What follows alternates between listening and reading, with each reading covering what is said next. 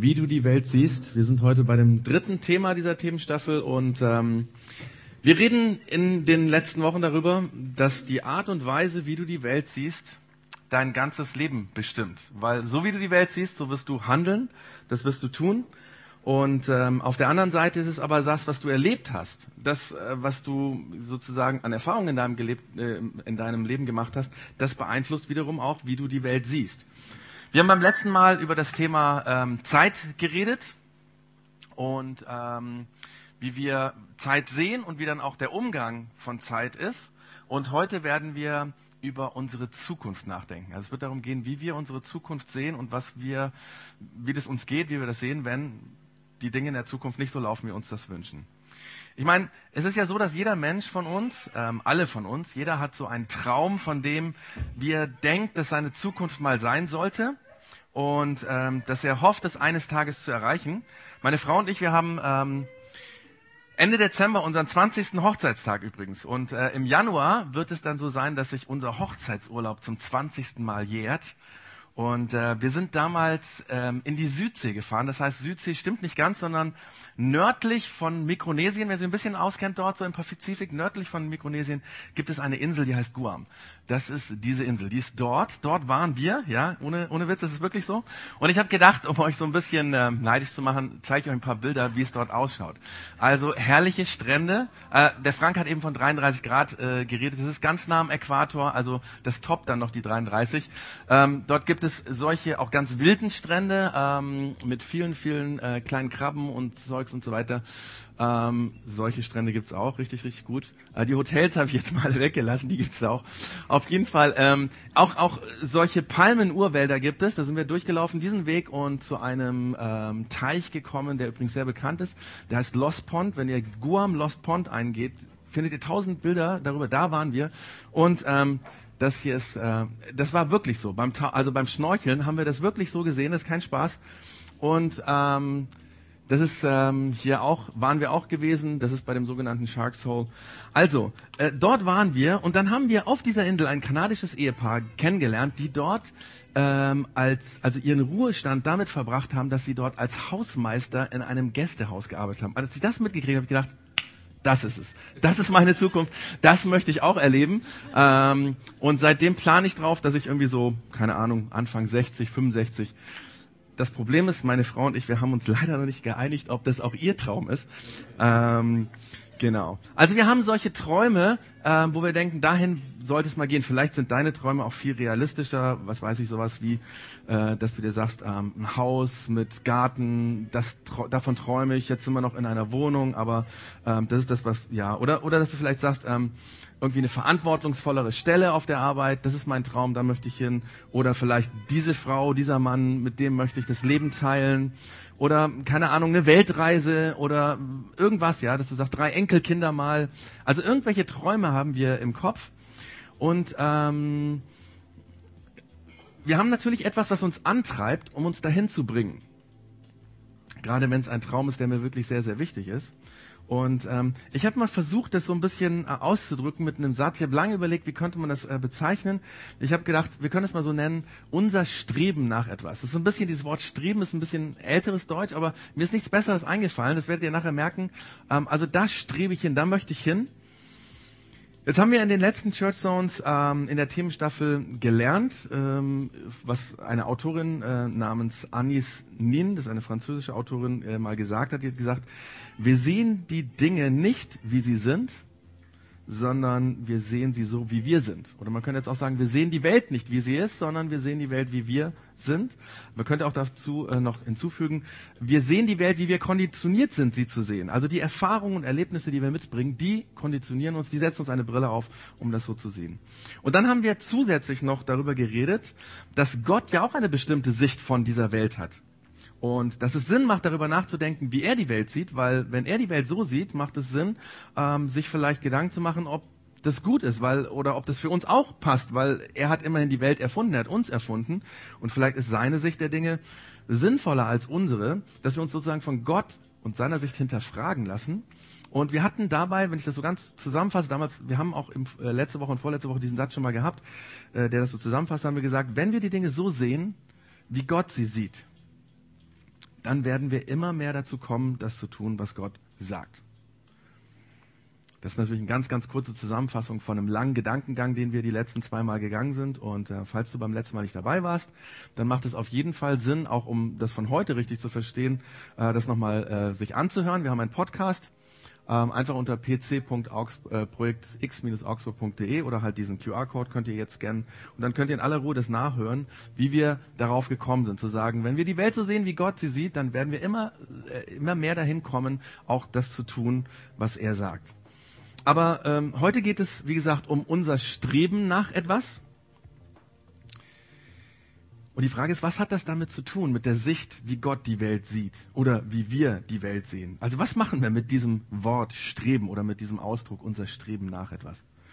Zunächst ist es ja so, das fällt vielleicht auf, deswegen habe ich auch das Wort genommen, dieses Wort hat ja nicht unbedingt einen positiven Klang. Ja? Also wir hören schnell raus, so Streben nach Macht. Ja? Politiker irgendwie in einem großen Konzern streben nach Macht. Wir kennen vielleicht sogar persönlich Leute, die so drauf sind. Ähm, alle von uns, die in der Schule waren, kennen dieses Wort noch aus einem anderen Zusammenhang. Ja, da gab es Streber und keiner wollte ein Streber sein. Ich wollte auch kein Streber sein, ja. Das war der, der irgendwie überambitioniert war und dahin gestrebt hat, ein möglichst gutes Ergebnis in der Schule, also in seinem Zeugnis zu haben oder auch im Abschluss zu haben. Das wollte man nicht sein. Auch wenn man es war, wollte man es nicht zugeben, ja. Ihr kennt das wahrscheinlich noch. Ähm, aber das Wort Streben, das ist ja an sich nicht irgendwie negativ. Und um diesen negativen Klang mal wegzunehmen, habe ich mir gedacht, ich versuche mal eine Definition. Und ich habe folgende Definition äh, mal genommen, und zwar ein starker Wunsch, etwas zu tun, ein starker Wunsch, etwas zu tun oder zu erreichen, der mich antreibt, auf meine Ziele hinzuarbeiten. Also ein starker Wunsch, der mich dazu bringt, wirklich etwas zu tun, um dahin zu kommen. Wenn wir diese Definition hernehmen, dann ähm, müssen wir sagen, das kennen wir alle. Bei dir ist das vielleicht ähm, nicht Streben nach Macht oder Karriere, ich meine, das gibt man so und so nicht gerne zu. Aber das ist ein bestimmtes Ziel vielleicht, dass du sagst, du möchtest gerne, dass deine Kinder mal das Abitur machen, dass sie aufs Gymnasium gehen, ja. Und da strebst du hin. Das ist, da geht deine Energie hin, um das zu erreichen. Oder ähm, ja, weil du vielleicht auch sagst, meine Eltern, die für, für die war irgendwie die Realschule genug, ja, und ähm, ich möchte gerne, dass meine Kinder das Gymnasium machen. Oder ähm, vielleicht ist es auch dein Streben nach gesunder Ernährung, dass du dich bemühst, möglichst ähm, gesund zu leben, vielleicht, was weiß ich, vegetarisch oder vegan zu leben und ähm, um einen veganen Haushalt zu haben zum Beispiel. Ja, wir alle haben starke Wünsche, die uns bestimmen in unserem Handeln, damit wir dorthin kommen. Und ähm, das hat damit zu tun, dass wir geprägt sind, wie wir die Welt sehen, dass wir dann sagen, okay, das Abi ist für mich wichtig oder vegan zu leben ist wichtig oder biologisch zu leben oder irgendwas, genau. Und ähm, jetzt ist es aber ja so, dass an sich dieses Streben nicht das Problem ist. Das Problem ist ja nur, dass wir damit ähm, letztendlich auch bestimmte Erwartungen verknüpfen. Ich habe das mal so gesagt, mein Streben nach bestimmten Zielen dem sind zusätzliche Erwartungen äh, äh, verknüpft. Damit sind zusätzliche Erwartungen verknüpft. Also nehmen wir nochmal das Beispiel mit, ähm, der Gymnasi mit dem Gymnasium. Ja, wenn das mein Ziel ist, dann ist die Erwartung an meine Kinder, dass sie bitteschön sich auch so verhalten, dass das klappt, ja, dass sie lernen fleißig, dass sie, ähm, wenn sie aufs Gymnasium kommen, da auch zurechtkommen. Oder vielleicht auch, wenn du sagst, veganer Haushalt, das ist so mein Ding, ja, dann kann es sein, dass deine Kinder dann irgendwann mal auf die Idee kommen, dass sie das nicht mehr wollen, weil du ihnen diese Erwartungen aufdrückst, meistens ja genau andersrum, ne? Die Kinder, die Mädels, ja, die Teenager-Mädels möchten gern vegan leben, aber die Eltern wollen das nicht oder so. Diese Erwartung bringt den anderen auch ein bisschen unter Druck. Und die Frage, mit der wir uns heute beschäftigen, ist, und das passiert ja, wenn diese Erwartungen an andere Leute gestellt werden, kann es passieren, dass sie unser Ziel in Frage stellen. Deswegen ist das, womit wir uns heute beschäftigen, was machen wir, wenn unser Streben nach einem Ziel also was machen wir mit unserem Streben nach einem Ziel, wenn die Umstände unser Ziel gefährden? Also was machen wir, wenn wir in die Richtung wollen und es passiert etwas, was das gefährdet? Also wenn zum Beispiel meine Kinder die Erwartungen, die ich an sie stelle, um das Gymnasium, Gymnasium zu schaffen, nicht erfüllen. Ja? Oder wenn eben im Haushalt, was weiß meine Kinder oder andersrum, die Eltern nicht so leben wollen. Was machen wir, wenn die Umstände unser Ziel, auf das wir zustimmen, in Frage stellt oder in Gefahr bringt? Wenn wir nicht bekommen, was wir uns wünschen, oder wenn das Wunschbild zerbricht, wenn das, wo ich gerne hin wollte, zerbricht, wenn mein Traum, jetzt sind wir bei den Seifenblasen, wenn der Traum wie Seifenblasen zerplatzt, was machen wir dann? Und ich will dazu eine Story erzählen, und zwar eine Story von Jimmy Nickel. Ich weiß nicht, kennt jemand Jimmy Nickel? Wer weiß, wer Jimmy Nickel war? Niemand. Das hat auch einen Grund. Äh, Jimmy Nickel war ein Beatle. Zumindest im Jahr 1964 war er ein Beatle. Äh, das Jahr 1964, in Wikipedia können wir es nachlesen, ähm, war das Jahr für die Beatles, als sie den Durchbruch hatten. Im Januar, und zwar ähm, am 16. Januar, landeten sie mit I Wanna Hold Your Hand. Ihr kennt das, I Wanna Hold Your Hand. Da haben sie ihren äh, ersten Nummer 1 Hit in Amerika hinbekommen. Und ähm, nur sechs Monate später, im Juni, sind sie auf Welttournee gestartet. Das Problem war nur mit der Welttournee, Ringo Starr war krank, der Schlagzeuger. Ähm, er hatte eine starke Hals- und Mandelentzündung. Er musste ins Krankenhaus. Wahrscheinlich sind die Mandel rausgenommen worden oder so. Und ähm, jetzt war die Frage, sollte man die Tour verschieben oder gar absagen? Aber wenn man schon so unglaublich viel investiert hatte in diese erste Welttournee Tournee der Beatles, deswegen hat das Management entschieden, wir suchen uns einen Ersatzrummer und mit dem gehen wir dann auf äh, Welttournee. Und äh, der Produzent von den Beatles, Brian Epstein, kannte Johnny, äh, Jimmy Nickel von verschiedenen Studioaufnahmen. Hat gedacht, das ist der perfekte Mann, weil der hat schon als ganz viele Covernummern von den Beatles gespielt. Der konnte 90 Prozent des Programms auswendig. Also haben sie ihn gefragt und dann nach einem kleinen Hin und Her, nach weniger als 24 Stunden war er der Beatles-Drummer. Und äh, er bekam dann noch den passenden Haarschnitt verpasst, ja, die mussten ja so ne, Beatles-like aussehen. Und dann ging es sofort in der ersten Klasse in dem Flieger der Beatles auf Welttournee. Es folgte, folgte ein Konzert in Kopenhagen, dann drei Konzerte in Holland, ein Konzert in Hongkong und dann drei Konzerte in Australien. Und hier sehen wir ein Bild von den Beatles damals. Ganz links John Lennon, dann kommt Jimmy Nickel als Zweiter, der Drummer, dann äh, George Harrison und äh, zum Schluss Paul McCartney. Genau. Das war eine Erfolgsstory für Jimmy. Ähm, er hat wohl mal gesagt, am Tag bevor ich zu den Beatles kam, hat mich kein Mädel beachtet. Aber einen Tag später wollten sie alle mit mir gehen. Ja? Ähm, dann am 14. Juni, zwölf Tage später, kam Ringo Starr nach Australien. Und beim neunten Konzert der Welttournee war Jimmy Nickel nicht mehr mit dabei.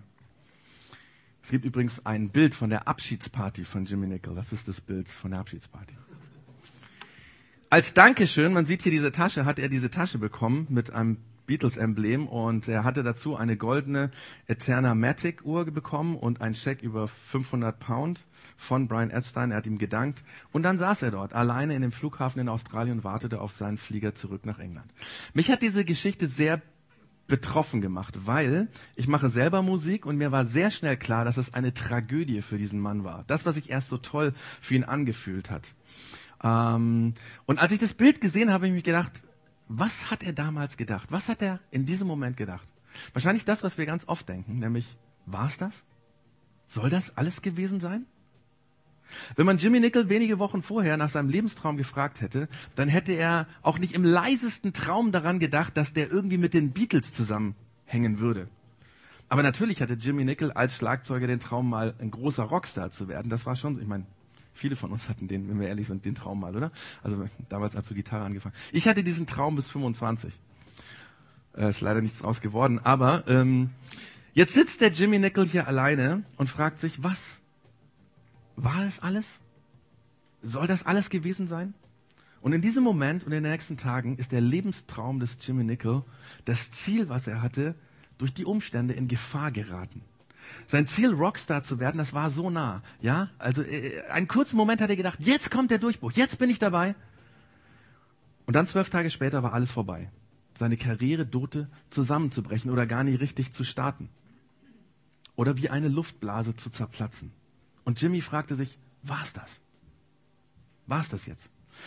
Und wenn wir die Lebensgeschichte von Jimmy Nickel weiterverfolgen, dann merken wir, dass er sehr schnell eine Antwort auf diese Frage gefunden hat. War es das? Nein. Nein, natürlich war es das nicht. Niemals, vergiss es.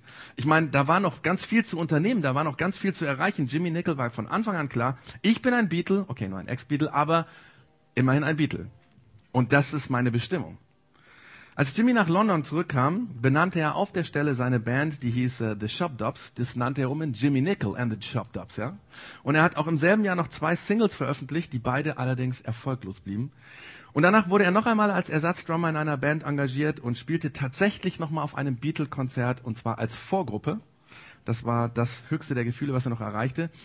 Und er hat dann alles, alles, alles, was er hatte, investiert, um an diesen zwölf Tagen Erfolg anzuknüpfen.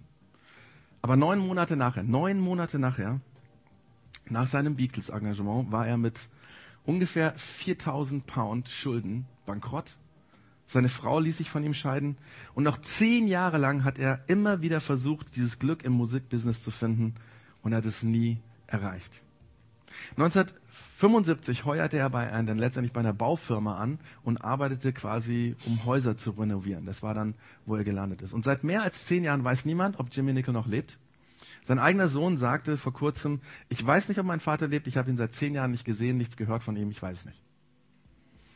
Eine tragische Geschichte, aber ich glaube eine Geschichte, von der wir etwas lernen können, nämlich, dann als das Ziel von dem Jimmy Nickel durch die Umstände gefährdet wurde, entschied er sich, dass er ehrgeizig dieses Ziel trotzdem verfolgen wird.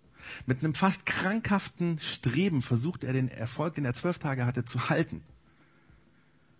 Und damit hat er leider alles kaputt gemacht. Er wollte mit allen Mitteln sein Ziel erreichen und er merkte gar nicht, dass genau das diesem Ziel im Weg stand. Ja?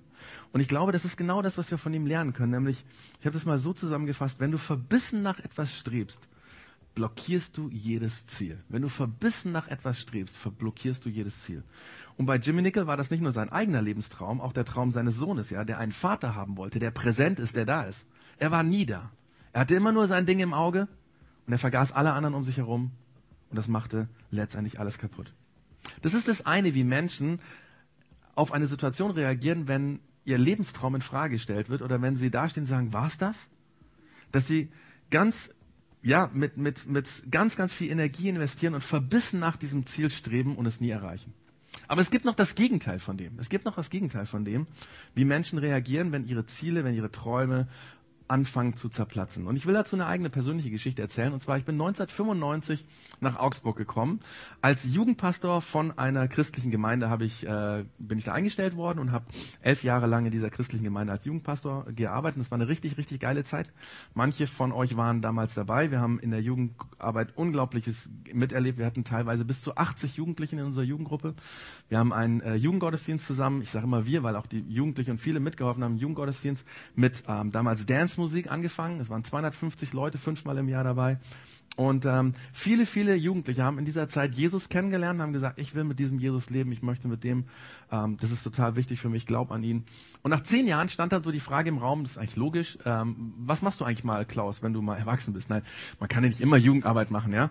Also von daher ähm, habe ich so drüber nachgedacht und dann ist ein Traum in mir entstanden, nämlich der Traum, eine Kirche speziell für Menschen aus meiner Generation zu machen und von den jüngeren Generationen, für Menschen, die sich mit dem Glauben schwer tun, die Kirche für sich in Frage stellen, die, die damit nichts anfangen können. Also quasi eine Kirche, die vom Äußeren diese Menschen nicht abstößt.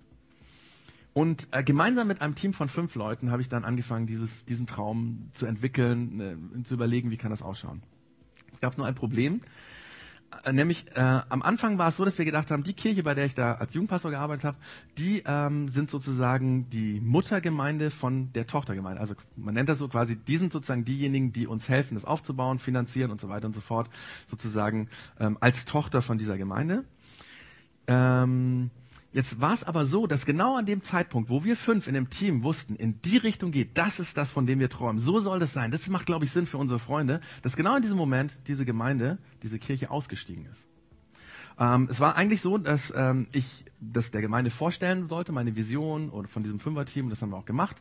Und ähm, eine Gemeindeleitungssitzung später ähm, hat diese Gemeindeleitung quasi mir mitgeteilt, ähm, dass sie diese Vision nicht mittragen können und dass sie deswegen dieses Projekt beenden. Ähm, ich kann mich noch sehr gut daran erinnern, das war um 21.30 Uhr, bin ich in die Gemeindeleitung äh, eingeladen worden und ich sollte dort äh, hinkommen, weil man mir zwei Dinge vermitteln wollte. Erstens, Klaus, ähm, dieses Kirchenprojekt, was du vorgedacht hast, das beenden wir hiermit. Und zweitens, ähm, weil wir dann keine Aufgaben mehr für dich haben, bist du entlassen. Und äh, diese Sitzung war natürlich viel länger und die haben mir das versucht, möglichst liebevoll zu erklären und so weiter. Ähm, aber in diesem Moment, als ich da drin saß, in dieser Sitzung, zerbrach dieser Traum. In diesem Moment wurde dieser Traum, dieser Lebenstraum, wo ich ein ganzes Jahr hin, hingefiebert hatte, zu sagen, hey, das wird total geil, das ist ins Wanken geraten. Und ihr könnt euch vorstellen, als ich um 12 Uhr nachts nach Hause kam und äh, meine Frau gefragt, hey, wie war's, habe ich gesagt, du Schatz, ähm, weißt du was, ich bin gekündigt. Entlassen. Und für uns ist ein Traum zusammengebrochen. Und ich hatte auch diese Frage wie Jimmy Nickel. War es das? Und Jimmy Nickel hat gesagt, nein, das war es nicht. Und ich habe gesagt, ich habe eine Aussage daraus gemacht. Ja, das war's. Vorbei. Aus. Schluss. Ich habe zu meiner Frau gesagt, Schatz, vergiss es. Vorbei. Die Umstände, Umstände stellten meinen Traum in Frage, sie gefährdeten mein Ziel und ich war dabei zu resignieren. Und wenn ich mir das so überlege, was ich dann gemacht habe, es ist unfassbar. Ich habe mich tatsächlich, ohne Witz, also das ist kein Witz, ich habe mich bei, in Nürnberg beim CVM beworben, als ich, äh, um dort ein Jugendsekretär oder Jugendmitarbeiter zu werden. Ähm, und ich sage euch, ich hätte damit alles kaputt gemacht. Ich wäre dort niemals glücklich geworden. Nie, nie, nie, niemals. Weil es was völlig, völlig, völlig anderes hatte, wie das, was ich im Herzen hatte, wo ich für geträumt hatte. Aber ich war dabei, diesen Traum so wegzulegen, dass ich damit, glaube ich, alles kaputt gemacht hätte. Ich wäre heute nicht hier. Wer weiß, wo wir leben würden. Keine Ahnung. Und ich kenne so viele Kollegen. Ich kenne so viele Kollegen und vielleicht kennst du auch Menschen, die an so einer Stelle tatsächlich resigniert haben nie wieder zu diesem Traum gekommen sind und wo, wo man den Eindruck hat, das Leben plätschert nur noch dahin. Da ist nichts mehr. Da ist keine Energie, da ist keine Kraft, die gehen zur Arbeit, aber da ist nichts mehr.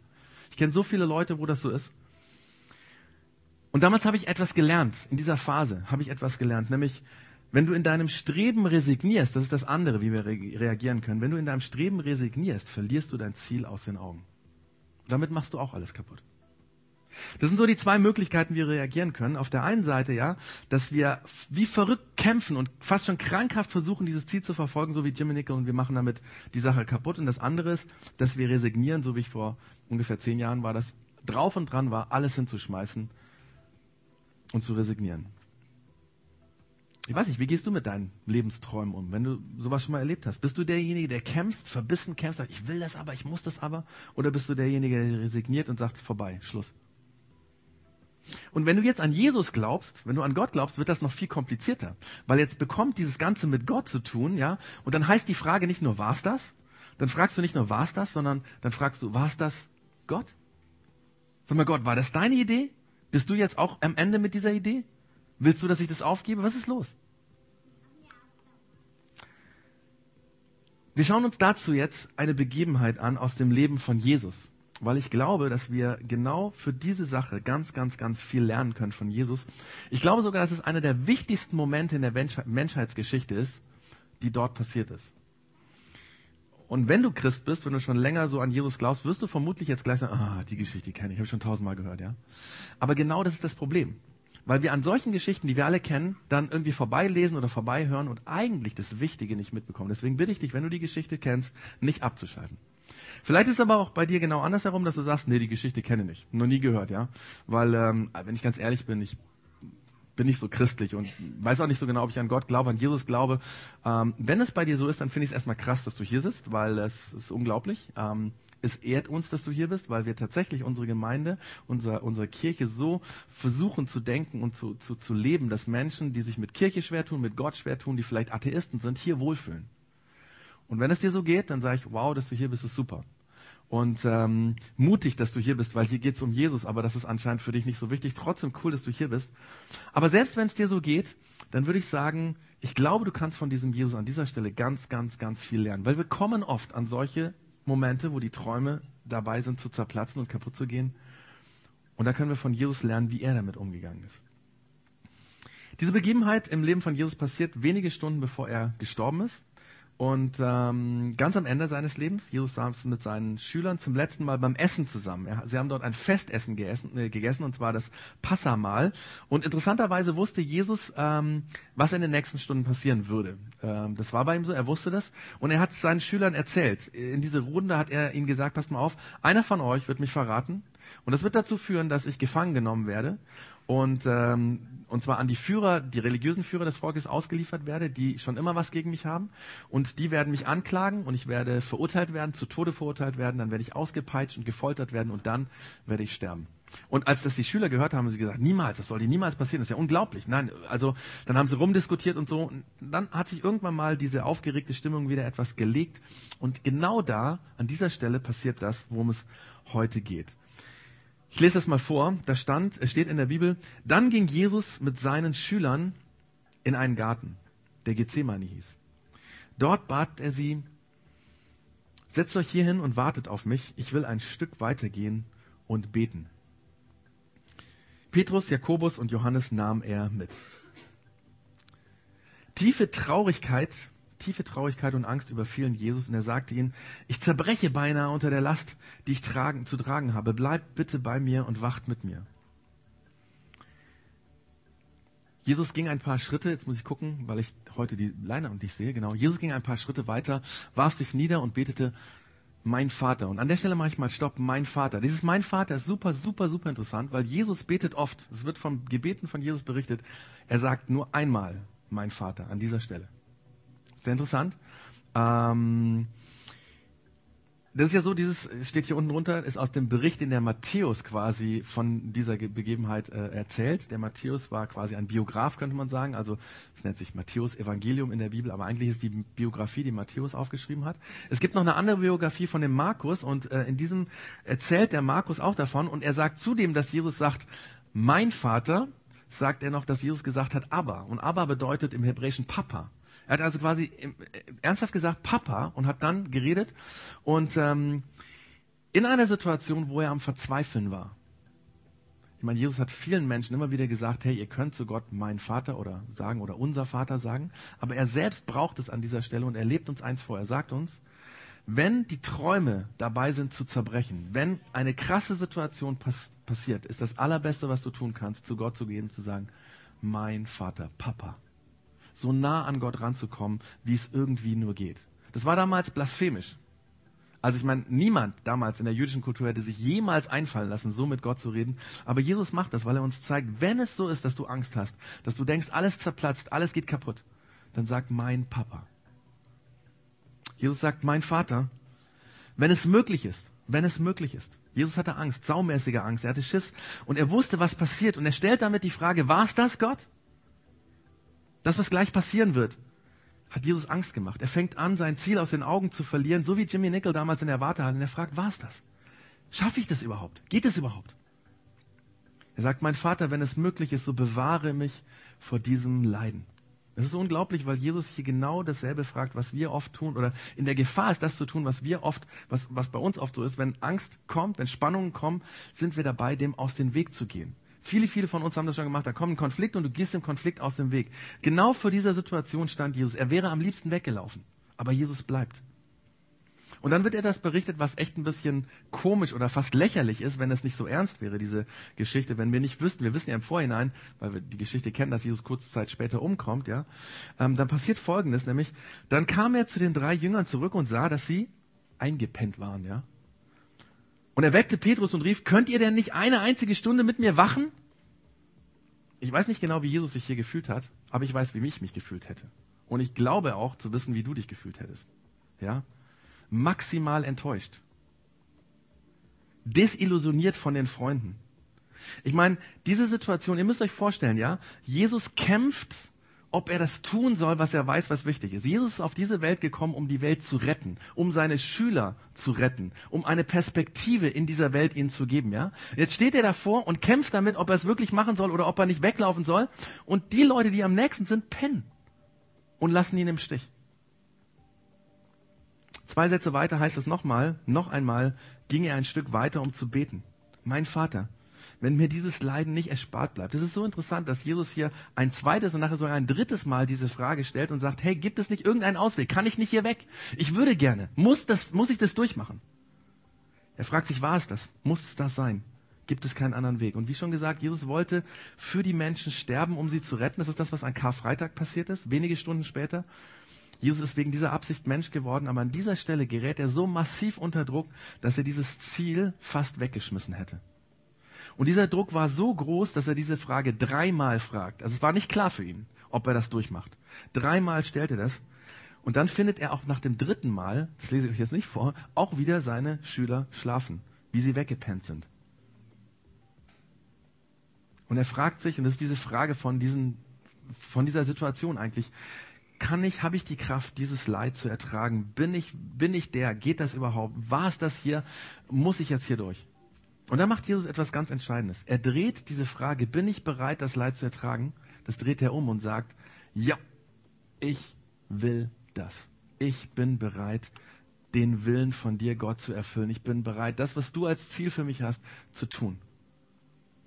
Wenn die Frage vorher war, war es das? Dann hat er daraus die Aussage gemacht, ja, das ist es. Das ist der Weg. Das will ich.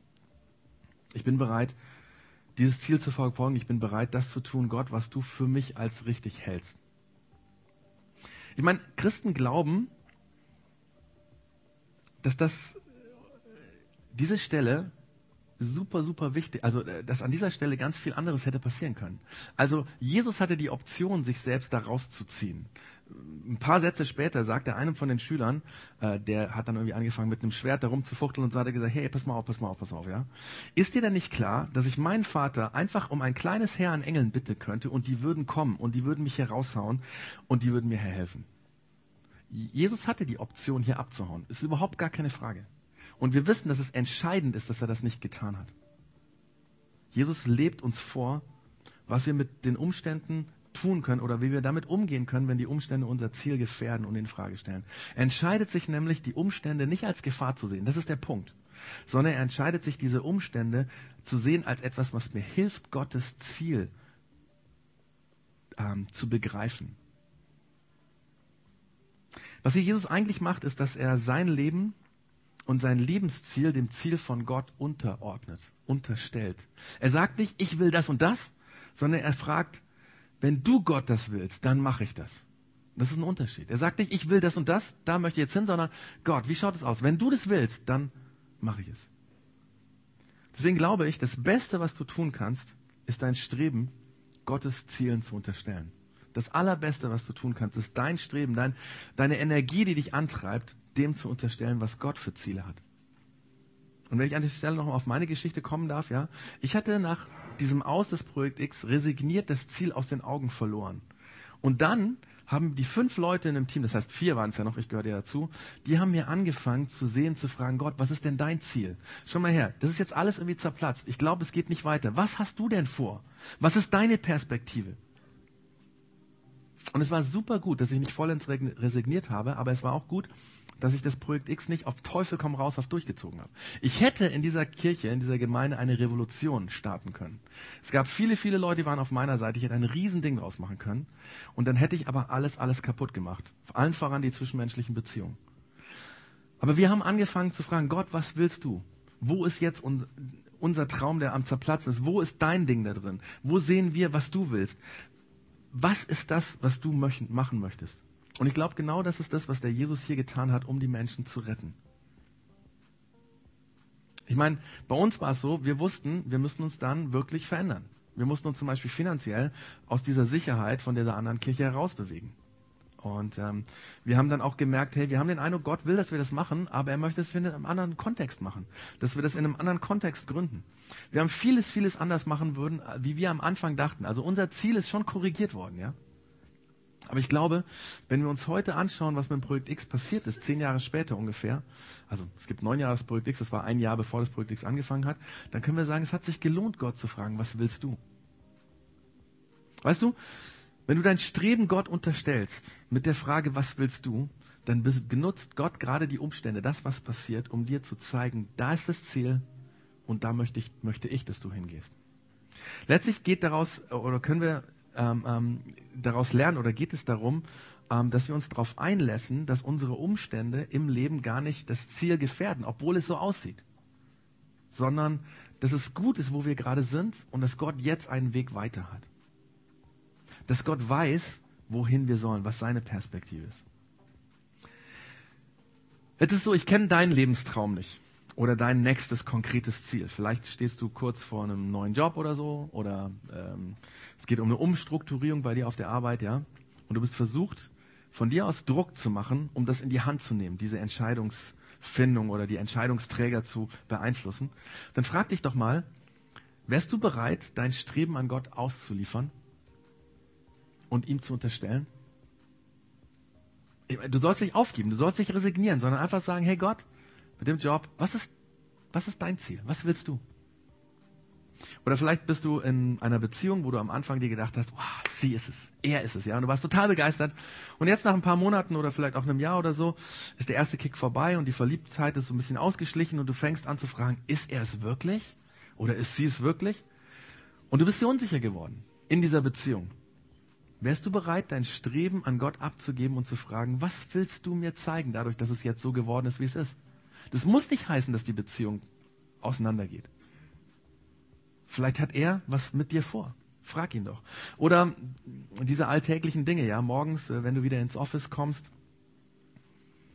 Vielleicht ist es bei dir nicht morgen, sondern am Donnerstag, fast vielleicht morgen frei oder so. Ne?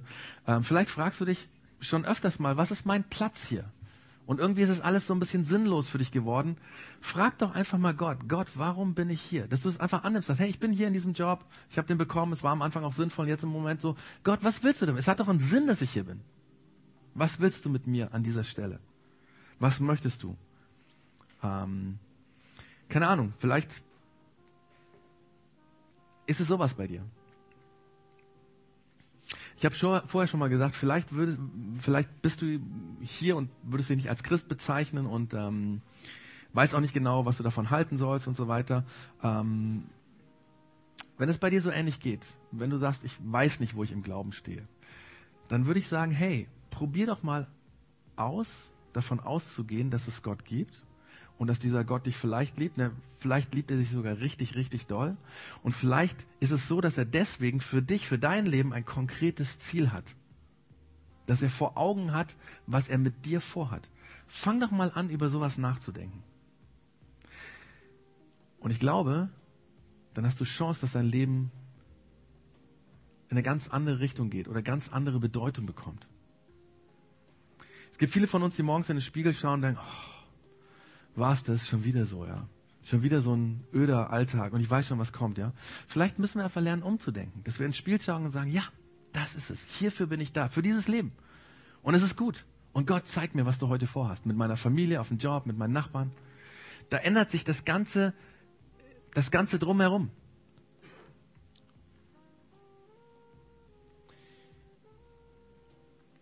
die Umstände gefährden letztendlich nicht unser Ziel, ich habe es mal so formuliert, sondern und unsere Träume, sondern Gott will uns dadurch zeigen, was das Beste für uns ist. Stell dir vor, wie du anders auf die Arbeit gehen würdest, wenn du morgen oder am Donnerstag sagen würdest, okay, das ist die Arbeit, wo Gott mich hingestellt hat. Gott, du hast einen Plan, zeig ihn mir. Du würdest ganz anders motiviert auf die Arbeit gehen. Oder nehmen wir mal deine Ehe, ja? Wie würde sich deine Ehe verändern, wenn du sagen würdest, okay, das ist der Mann, für den habe ich mich entschieden und ich will bei dem bleiben. Oder das ist die Frau und ich will gucken, Gott, was möchtest du mit unserer Beziehung, was hast du mit unserer Beziehung vor? Ich werde meine Energie, meine Zeit, mein Geld, alles werde ich in diese Person investieren, weil ich gehöre hierhin. Würde sich damit nicht die Temperatur, die Emotionstemperatur in deiner Ehe verbessern? Wenn du sagen würdest, ich nehme das so an, wie es ist und ich investiere in diesen Menschen. Dass du nicht fragst, oh, bin ich hier richtig? Soll ich das tun? Es gibt so viele Menschen, wo die Ehe deswegen kaputt geht.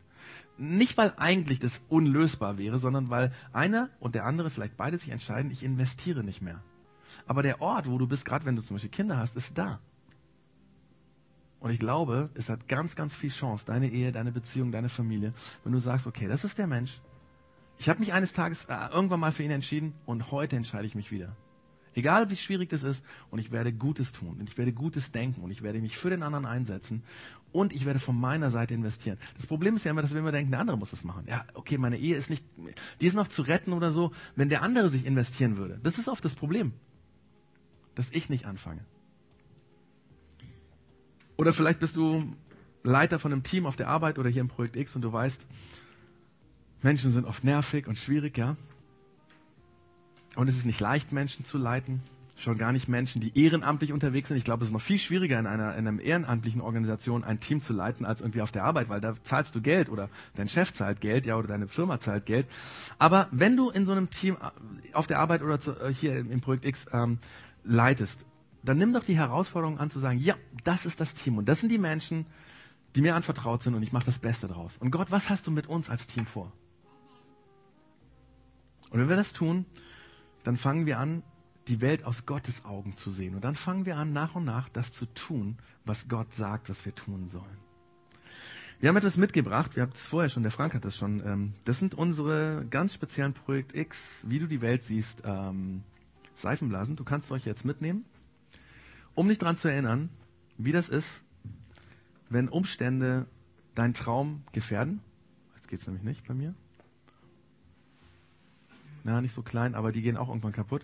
Also, wie Umstände dein Ziel, dein Lebenstraum gefährden und dass du anfängst zu glauben, nein, die Umstände gefährden das nicht, sondern Gott will mir durch die Umstände zeigen, wo es lang geht. Als Hilfe, vielleicht stellst du es dir an den Spiegel, Und morgens, wenn du aufstehst, ne, als erstes so in den Spiegel rein.